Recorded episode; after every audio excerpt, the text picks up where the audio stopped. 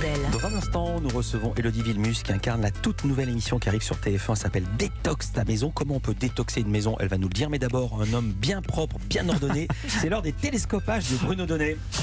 Bonjour Philippe. Bonjour Bruno. Tous les jours, Bruno, vous observez ici les intrigues médiatiques et ce matin, vous poursuivez votre exploration du feuilleton qui défraye l'actualité en ce début de semaine, l'affaire Noël Legrette, épisode 2. Exactement Philippe, car je vous ai parlé ici même hier matin de l'aspect strictement euh, médiatique de l'affaire, c'était l'épisode 1, mais figurez-vous qu'elle a pris un tournant politique, ou plutôt de communication politique tout à fait saisissant.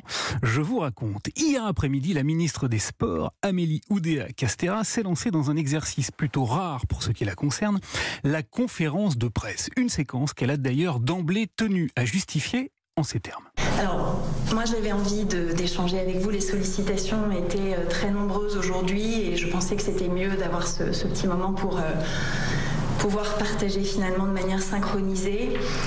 Euh... Voilà, les sollicitations ayant été très nombreuses, la ministre n'a pas voulu privilégier un média plutôt qu'un autre et elle a donc voulu synchroniser son intervention. Alors, en français, hein, ça veut dire qu'elle a tout simplement convoqué l'ensemble de la presse dans le but d'obtenir la plus large couverture médiatique possible. Bien, la séquence a donc été voulue comme un moment extrêmement solennel. Le canal 27 de France Info l'a retransmise en direct, mais que s'y est-il dit précisément et qu'est-ce que la ministre tenait à ce point à partager avec nous Vous avez vu comme moi euh, les excuses présentées par euh, le président Le Gret. C'était la moindre des choses. Eh bien, elle a tenu à mettre en scène son indignation. Moi, je ne veux plus de ces situations où on est euh, susceptible que ça disjoncte.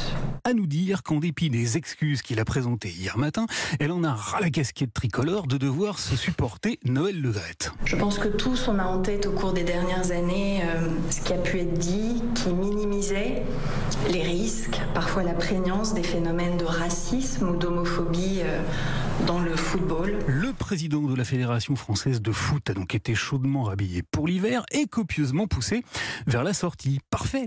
Mais comme l'a très bien dit elle-même Madame Oudéa Castera. Alors.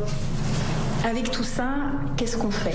Qu'est-ce qu'on fait? Une fois que S qualité de ministre des Sports, on s'est publiquement indigné devant les caméras Qu'est-ce qui se passe? Eh bien la réponse, Philippe, c'est rien.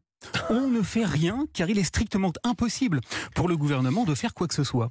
La Fédération française de football est bien une délégation de service public, mais son président est intouchable. Pourquoi? Eh bien tout simplement parce que pour préserver l'indépendance des fédérations de sport, leurs présidents ne sont pas nommés directement par le ministère, mais par un comité exécutif, un COMEX, dont l'éditorialiste sportif de RMC, Daniel Riolo, a parfaitement décrit la perfection du fonctionnement hier soir sur France 5. Dans ce comité exécutif, il y a des gens qui sont vissés parce qu'ils touchent des salaires, trois personnes notamment, quelques-uns qui n'ont rien à cirer.